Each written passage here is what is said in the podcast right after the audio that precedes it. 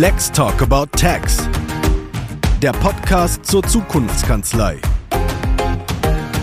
Präsentiert von LexOffice. Hallo und herzlich willkommen zu einer neuen Folge von Lex Talk About Tax, dem Podcast von LexOffice zur Zukunftskanzlei und alle Themen, die für die Steuerbranche von Bedeutung sind. Meine Mitmoderatorin Carola Heine und ich begrüßen im virtuellen Studio heute einen alten Bekannten, der uns bereits mit einer Podcast-Folge beglückt hat. Dr. Markus Wollweber von der Kanzlei Streck, Mack und Schwerthelm nämlich. Und er hat heute Verstärkung mitgebracht, nämlich Sarah Fillinger von der gleichen Kanzlei. Hallo Markus, hallo Sarah. Hallo ihr beiden, hallo, seid herzlich zusammen. gegrüßt. Ja, hallo und herzlich willkommen natürlich auch von mir.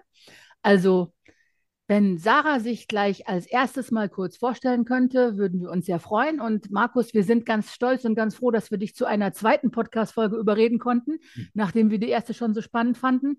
Aber auch da wird es Menschen geben, die aus für mich völlig unerfindlichen Gründen die Folge noch nicht gehört haben. Das heißt also, wenn du dich dann bitte nach Sarah auch noch einmal kurz als Person vorstellen würdest, das wäre toll. Ja, vielen Dank erstmal, dass ich an dem Podcast teilnehmen darf. Sehr gerne. Sarah Fillinger, habt ihr mich ja schon vorgestellt. Ich bin bei Streckmark Schwedhelm die Personalverantwortliche, zusammen mit den personalverantwortlichen Partnern hier bei uns für alle drei Standorte. Und äh, nebenbei begleite ich aber auch äh, Projekte, die immer mit dem Personal äh, als Schnittstelle zusammenhängen. Und ähm, ja. Ja, herzlich willkommen. Danke. Genau, da knüpfe ich direkt an. Mein Name ist Dr. Markus Wolver, verheiratet, drei Kinder, und sozusagen von meiner ersten Sekunde als Anwalt, Anwalt bei Streckmark Schwedhelm, die ja im Schwerpunkt im Steuer, Steuerstrafrecht, Gestaltung, Steuerberater, Haftung rumtun, entsprechend weit aus meiner Sicht ist eigentlich auch mein Portfolio, was ich anbiete. Und da bin ich eben jetzt seit wirklich vielen Jahren, ich müsste mir überlegen, seit 2006 als Anwalt und immerhin schon seit 2010 als Partner aktiv. Sag noch mal drei Sätze zu eurer Kanzlei, bitte. Ihr macht so spannende ja, Sachen. Unsere Kanzlei gibt es jetzt wirklich schon seit über 30 Jahren. Ähm, wir verstehen uns als absolute Steueranwälte, Steuerjuristen, also alles, was steuerlich, äh, steuerjuristischer Begleitung bedarf. Das schlägt bei uns auf. Wir sind Berater für Berater ganz überwiegend. Das heißt, der Steuerberater, die Steuerberaterin kommt, wenn sie, ich sag mal flapsig, nicht mehr weiter weiß, ein Problem hat mit dem Mandanten, sagt, uh, das könnte haftungsrelevant sein, oh, das sind Rechtsgebiete, mit denen ich äh, äh, mich nicht mehr ganz sicher fühle, dann kommt er zu uns, gibt uns äh, seinen Mandanten in der Regel, hoffentlich lösen wir das Problem und geben den Mandanten dann wieder zurück. Und zwar äh, eben vor allen Dingen in den Bereichen Steuerstreit, also WP, Einspruchsverfahren, Klageverfahren, dann Steuerstrafverfahren, wenn eben der Vorwurf der Steuerhinterziehung mitschwingt, dann Unternehmensnachfolgen, Erbfolgen, Unternehmensan- und Verkäufe, also das, was wir im erweiterten Bereich als Steuergestaltung verstehen. Und wenn irgendwer von den ehemaligen Mandanten behauptet, du, du, du, du hast was falsch gemacht, äh, ich hätte gerne Schadenersatz von dir, dann stehen wir an der Seite der Berater, immer nur an der Seite der Berater und kümmern uns um die Steuerberaterhaftung. Spannende Sachen macht ihr. Ja, ja finden wir auch. ja, das ist zweifellos so und äh, ich freue mich jetzt, dass wir sogar direkt in die Themen unseres heutigen Talks einsteigen können. Was heißt in eurem Fall Legal Design? Was war ungefähr wann der Auslöser und wo steht ihr heute damit und wo soll die Reise hingehen?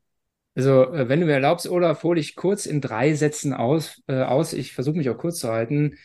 Wir kommen ja ursprünglich aus einer Struktur, dass die Kanzlei von den Streck gegründet wurde, relativ schnell die beiden anderen äh, Namenspartner dazukamen, die sich liebevoll, das meine ich wirklich ernsthaft, um alles gekümmert haben.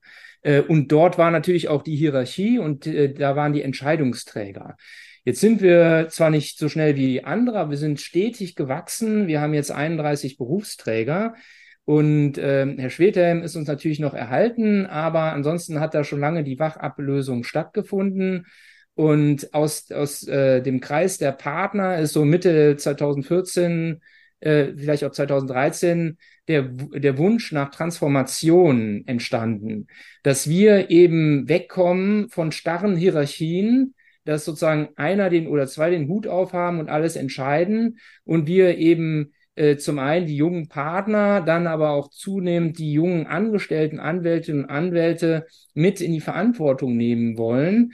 äh, und das nicht nur, um sozusagen Arbeitslast zu verteilen, sondern um Akzeptanz für bestimmte Entscheidungen zu erhöhen, Leute eben dazu zu bringen, sich noch viel stärker mit zu, äh, zu identifizieren. Jetzt komme ich zum Punkt.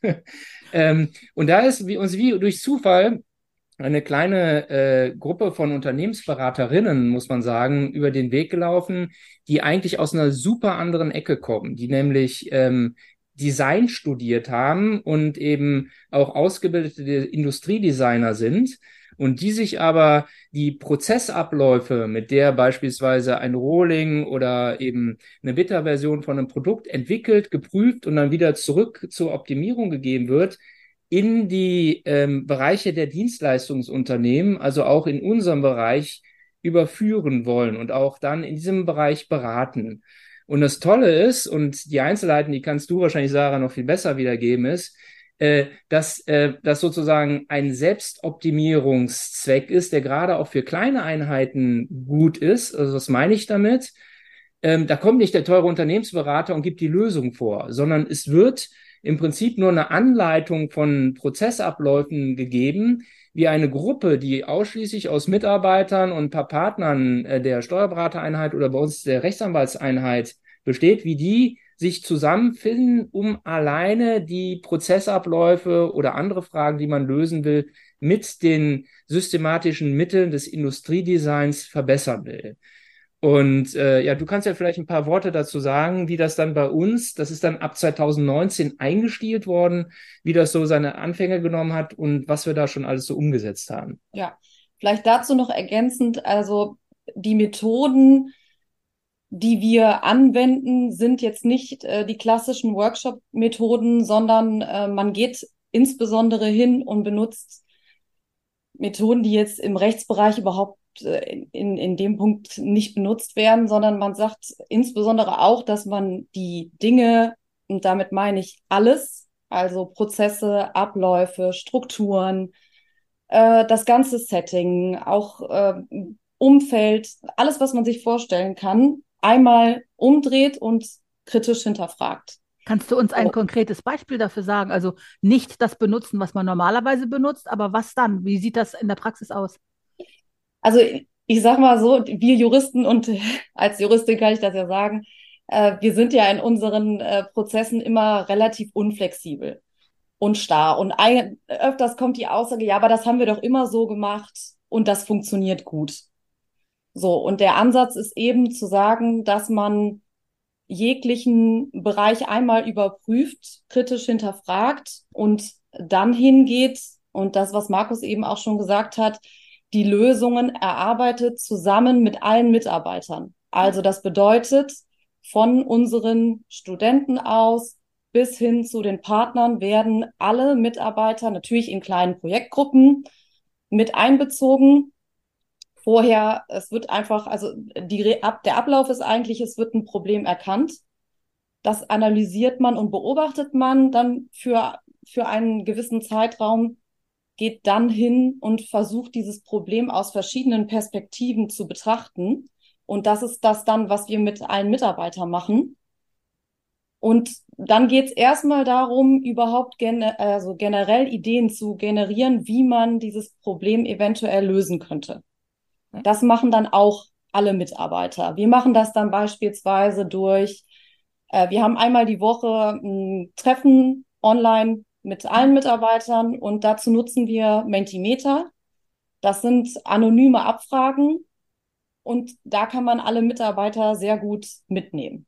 Also beispielsweise, wenn ich jetzt über Optimierung von Arbeitsabläufen rede, ähm, wie ist äh, im Moment die Handhabung der digitalen Akte? Gibt's und da werde ich jetzt konkret, damit man es verstehen kann, zum Beispiel bei der Registerstruktur gibt es da Möglichkeiten der Optimierung.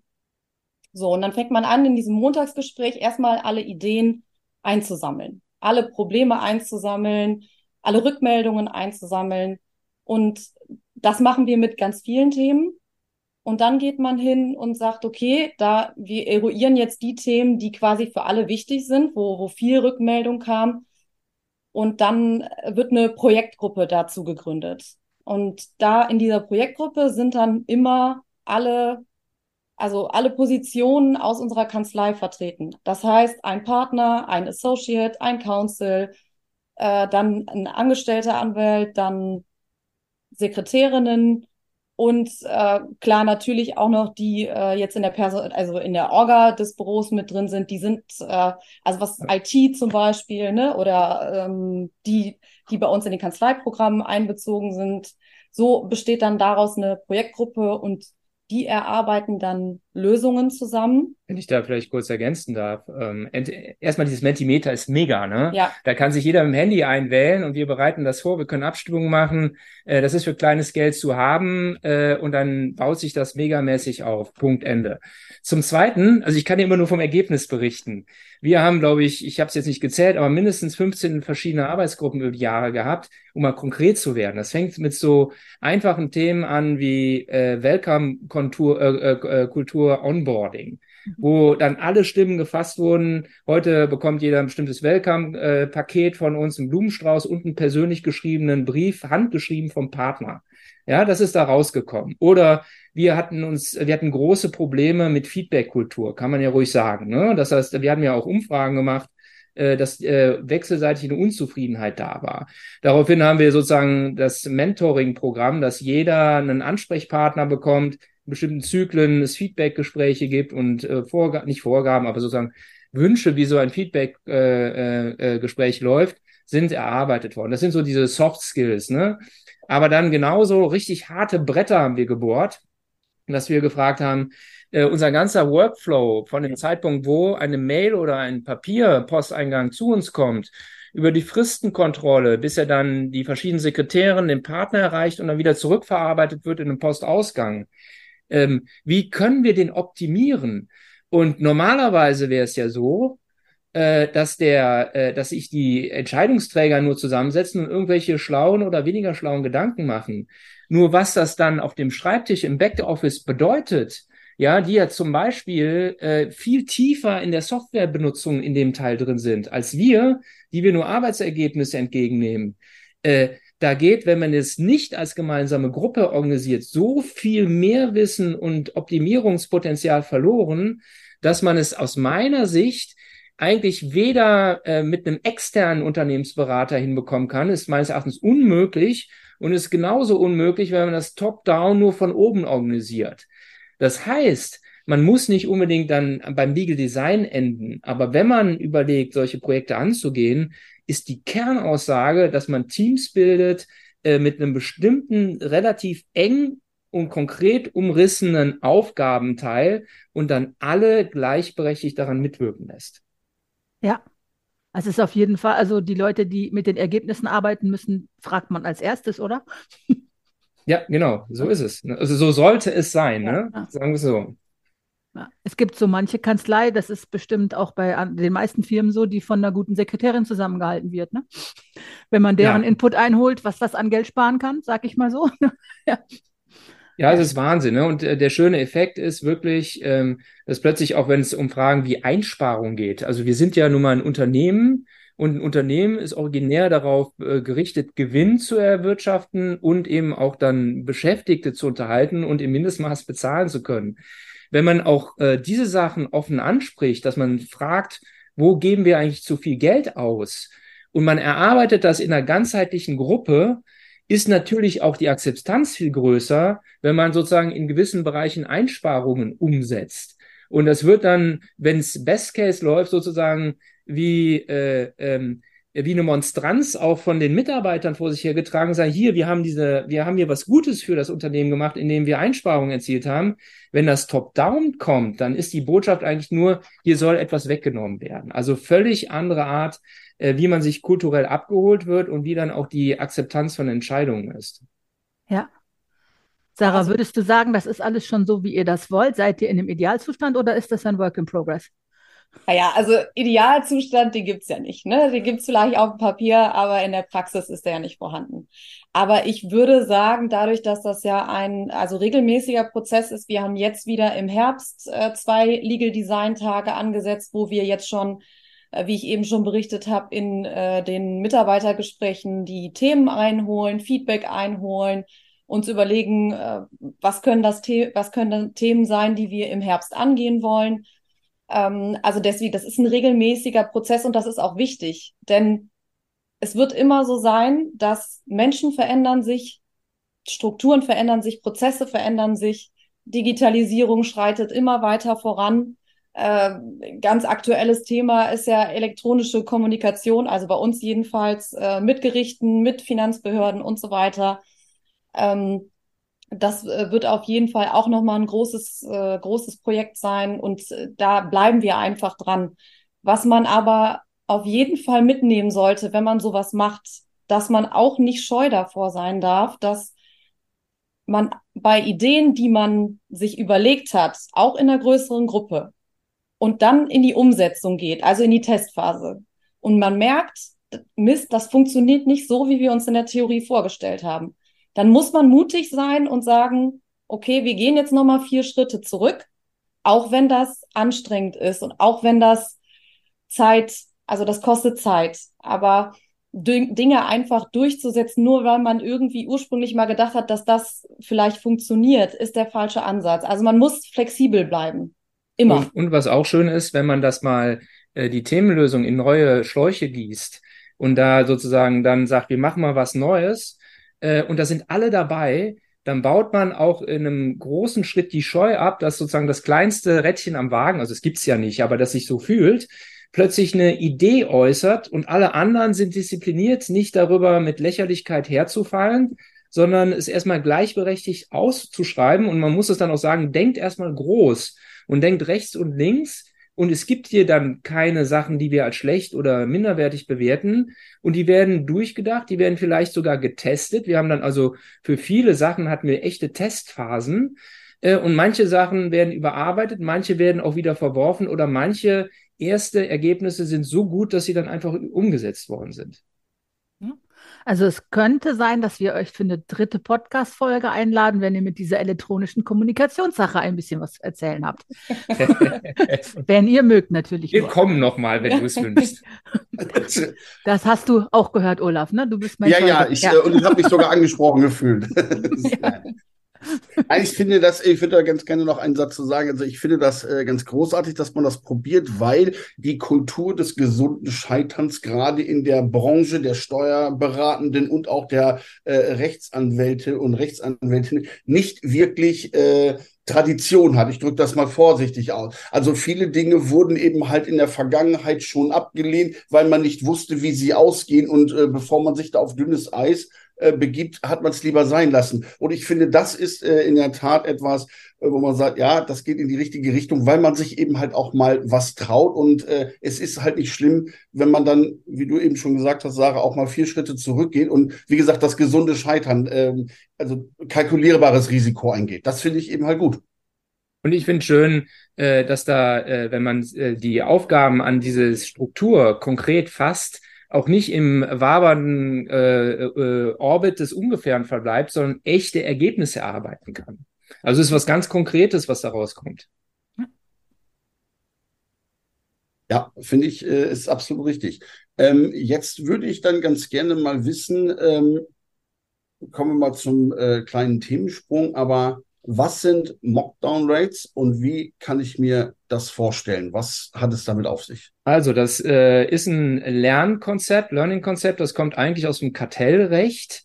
Äh, und da hatten insbesondere auch US-amerikanische äh, Anwälte Idee, äh, es gibt ja äh, regelmäßig äh, eben äh, Haus- oder Unter Unternehmensdurchsuchungen äh, wenn der Verdacht im Raum steht, es wäre zum Beispiel ein verbotenes Kartell gebildet worden, Preisabsprachen oder generell gegen das Wettbewerbsrecht verstoßen worden.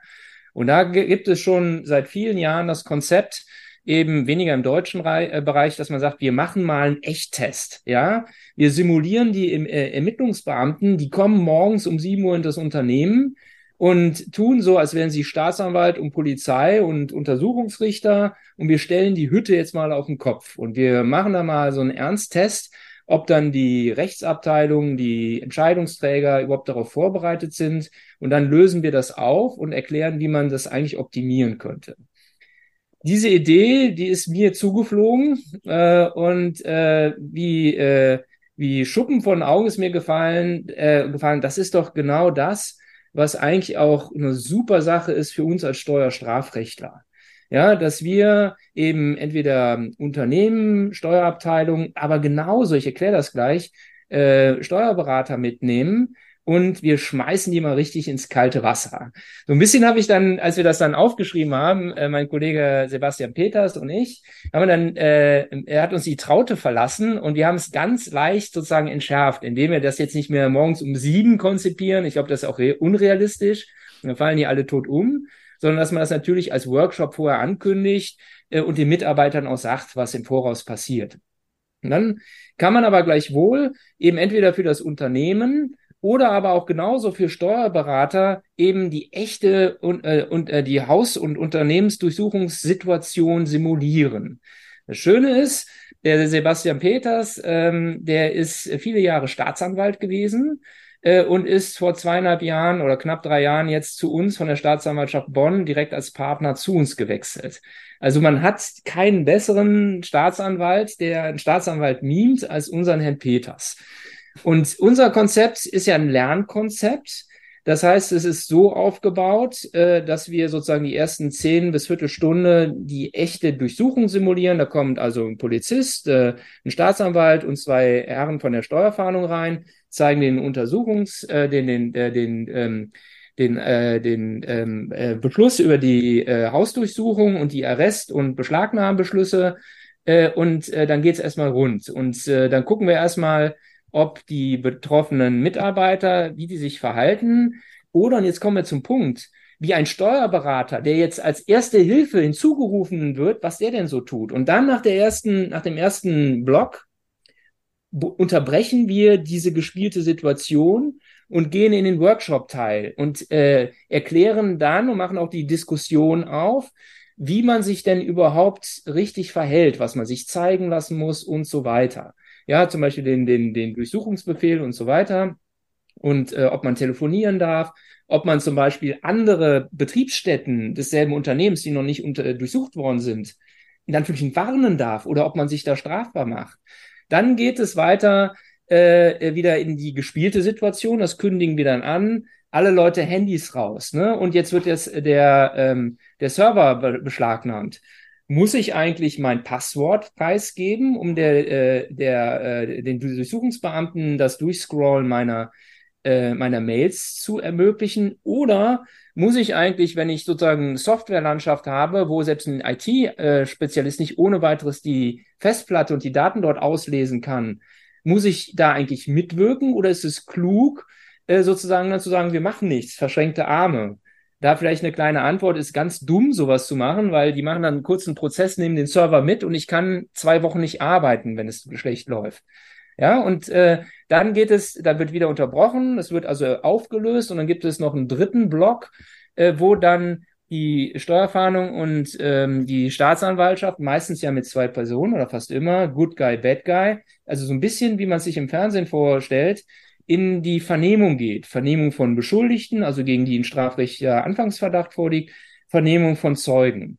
Und die stellen ganz viele unangenehme Fragen. Und der eine übt Druck aus und der andere streichelt liebkosend dem anderen über den Kopf und sagt, helfen Sie doch, Sie machen doch sonst nur alles nur schlimmer. Und wenn Sie jetzt ein Geständnis ablegen, äh, dann kommen Sie vielleicht noch mit dem blauen Auge davon.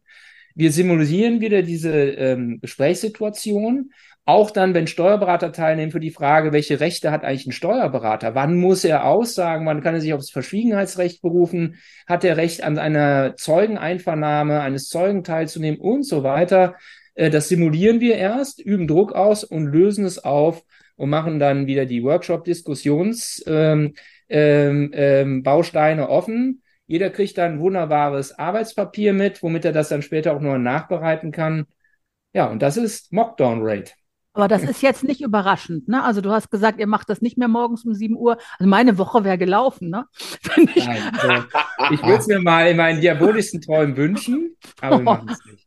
Ja, aber für wen, also wenn jetzt jemand sagt, boah, das will ich auch, an wen richtet sich das Mockdown-Rate-Konzept? Für wen also, ihr das? Zum einen nochmal ganz kurz, warum wir es nicht machen. Also wir haben ja schon viele, also ich wahrscheinlich 100 oder so Hausdurchsuchungen begleitet, vielleicht nicht ganz, aber eine obere fünfstellige Zahl was das psychologisch mit Menschen macht, das meine ich jetzt wieder ernst, das kann man sich im, im Traum nicht ausmalen.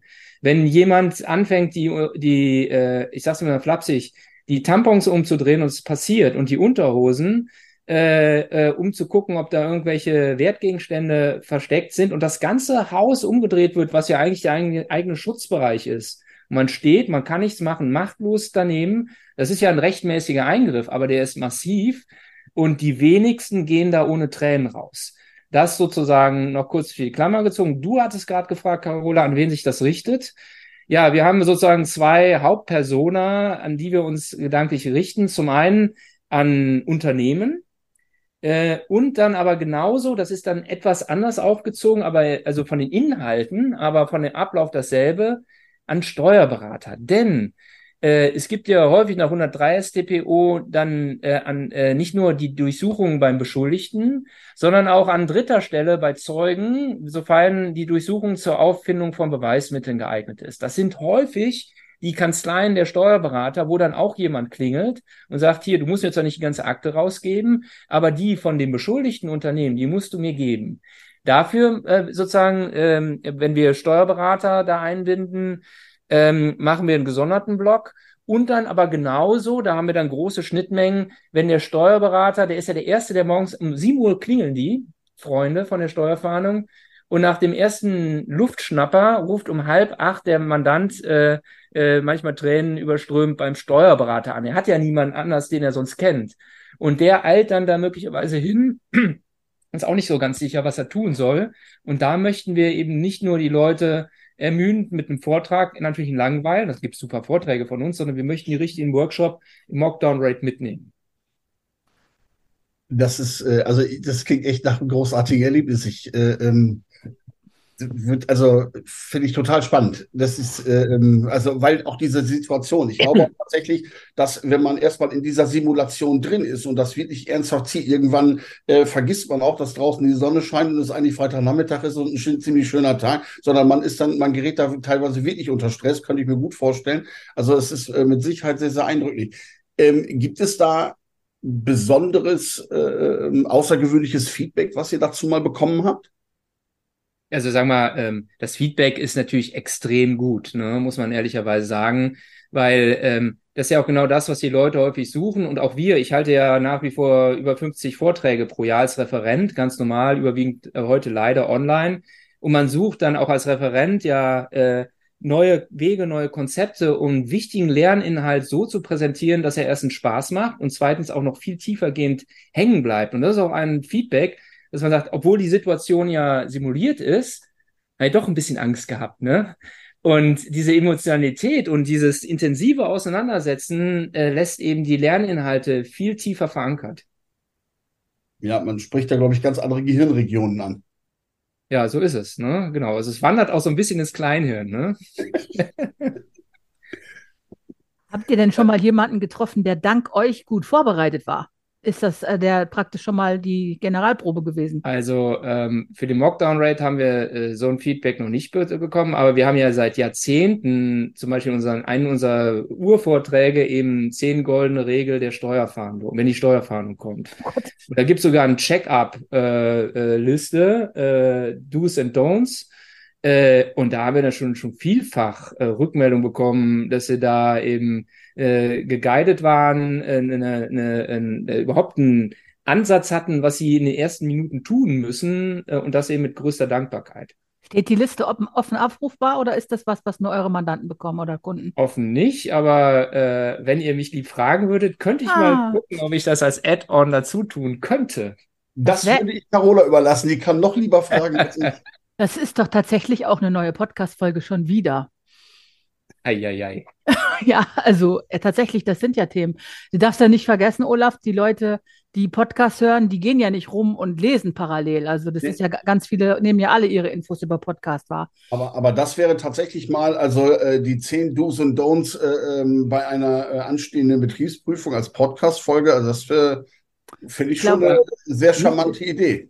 Nicht, dass ihr falsche Fragen stellt und wir landen nachher bei 12 oder 13. Ne? Mm, mal gucken. Vielleicht könnten wir ja Einsicht in die Liste nehmen, damit wir wissen, was wir fragen müssen. Wir werden schon schaffen. Das schaffen wir auch. Ja. ja. Also super spannend schon wieder. Ich glaube, wir sind tatsächlich schon wieder über der Zeit, aber es ist haben überhaupt überzogen, nicht schlimm. oder? Nicht schlimm. das, Das ist nicht schlimm in diesem Fall überhaupt nicht. Also super, super spannend. Also ich möchte, ich versuche drüber nachzudenken. Ich glaube, meine, meine Rollenspielfreunde wären sehr begeistert, aber die sind auch hardcore drauf. Ich glaube, ich wäre gelähmt. Ne? Also wenn ich sowas auch nur in der, in der äh, Theorie nachspielen müsste, was passiert bei so einer Steuerfahndung, ich glaube, dass es sehr viele Leute gibt, die das ähm, bei bei euch buchen würden, um nicht diese Lähmung zu erleben, oder? Oder wie ist euer Feedback? Was bekommt ihr an Feedback? Ja, genau. Also das ist ja genauso äh, wie sonst bei schlimmen Dingen, wenn man die vorher schon mal eine Übung durchgemacht hat, äh, dann funktioniert, also im Idealfall funktioniert man dann trotz Schock wie ein Roboter. Also das ist sozusagen, das gibt unheimliche Stütze, wenn es dann wirklich mal zu diesem außergewöhnlichen Krisenfall einer Hausdurchsuchung kommt. Ja, spannend. Also ich würde mich dann in einer Simulation mal als Sicherheitsbeamter anmelden oder sowas. Das macht dann Eindruck. Staatsanwalt Klüver kommt da, ne? Ich bin schon ganz Äh, gespannt. Ja, ich glaube, als Staatsanwalt nimmt mir keiner ab, aber der Typ, der die Tür aufmacht. Also das ist dann schon Ah, nicht. ja, okay. Ja, der Steuerfahnder an sich hat ja immer kurze Hemden, normalerweise, und so eine Krawattennadel von der deutschen Steuergewerkschaft. Ernsthaft? Nein, das war jetzt ein Scherz, ne? Aber früher war das. So. Also mich könnt ihr mit sowas immer noch blöffen, ne? Also mir könnt ihr alles erzählen. Nein, das war jetzt Klischee. Ja, okay. Ja gut, ich meine, Klischees haben ja ihre Gründe, ne? Okay. Ja, Also- perfekt. Ich fand es ganz hervorragend. Es war wieder hochinteressant und super spannend. Also euch beiden vielen, vielen herzlichen Dank dafür. Und äh, wir wünschen euch natürlich weiterhin für eure Projekte gutes Gelingen. Ich äh, bin da ganz optimistisch und ich bin ebenfalls optimistisch, dass wir nicht allzu ferner Zeit ein weiteres interessantes Podcast-Thema ausgraben können. Also vielen Ja. Dank und alles Gute euch. Vielen Dank, Grüße zurück und bis Danke. bald. Tschüss. Ja. Ja, vielen Dank auch von mir. Und wie gesagt, also diese ähm, Kommunikationsgeschichte würde ich spannend finden.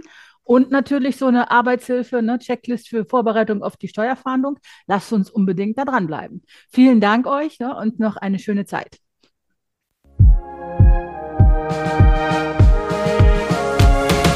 Lex Talk About Tax. Der Podcast zur Zukunftskanzlei. Präsentiert von LexOffice.